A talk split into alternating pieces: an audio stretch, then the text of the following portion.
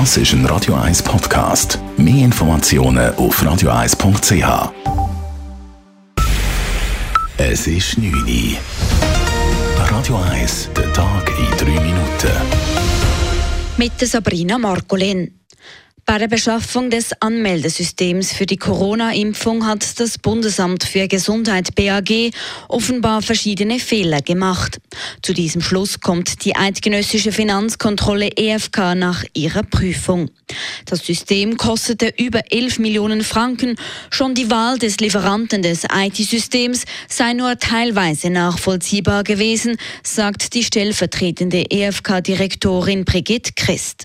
Sie verweist aber auch auf den Zeitdruck kann man noch sagen, es hat pressiert. Wir konnten da nicht so viel Sorgfalt walten lassen. Aber diese Unstimmigkeiten oder diese Auffälligkeiten, die zogen sich deutlich weiter als zeitlich notwendig. Es wurden 10 Millionen Folgeaufträge freihändig vergeben, was nicht mehr notwendig gewesen ist. Es wurden Rechnungen pauschal bezahlt, ohne jeglichen Leistungsnachweis. Es sei zudem auch nicht nachvollziehbar gewesen, ob diese Leistungen auch tatsächlich erbracht worden seien. Die Ausschreitungen zwischen Anhängern des FC St. Gallen und des FC Luzern am Wochenende haben Konsequenzen. Für die nächsten Spiele übermorgen wurden beide Vereine mit Strafen belegt, erklärt Karin Kaiser, Co-Präsidentin der Konferenz der kantonalen Justiz- und Polizeidirektorinnen und Direktoren KKJPD. So seien die Gästesektoren bei den Auswärtsspielen von St. Gallen im Zürcher Letzigrund und von Luzern in Sion gesperrt. Fankurven sind zu, von dort wird niemand Einlass bekommen, eine Fankurve.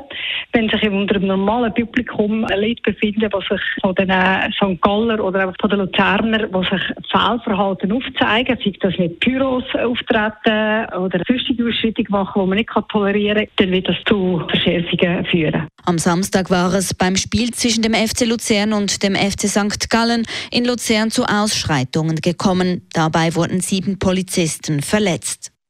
Der schweizerische Bankenombudsmann hat im vergangenen Jahr erneut mehr Betrugsfälle registriert. Insgesamt habe der Ombudsmann 2006 Fälle abgeschlossen. Das seien vier Prozent mehr als im Vorjahr, hieß es heute an der Jahresmedienkonferenz. Ein großer Teil der Fälle betreffe etwa die Bereiche Konto oder Kredit- und Debitkarten.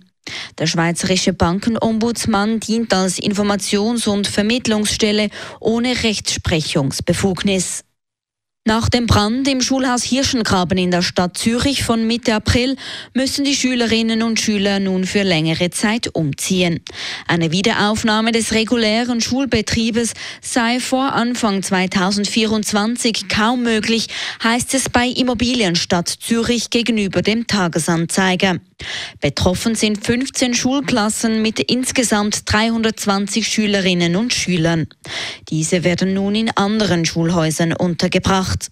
Weiter hat sich der Verdacht der Stadtpolizei bestätigt. Beim Brand handelt es sich um Brandstiftung. Radio 1 Wetter.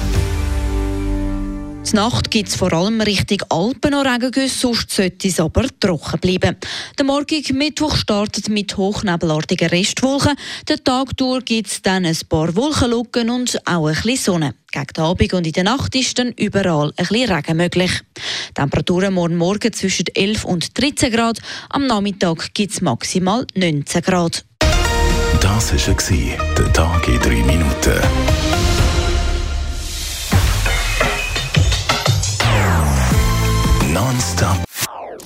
Das ist ein Radio 1 Podcast. Mehr Informationen auf radio1.ch.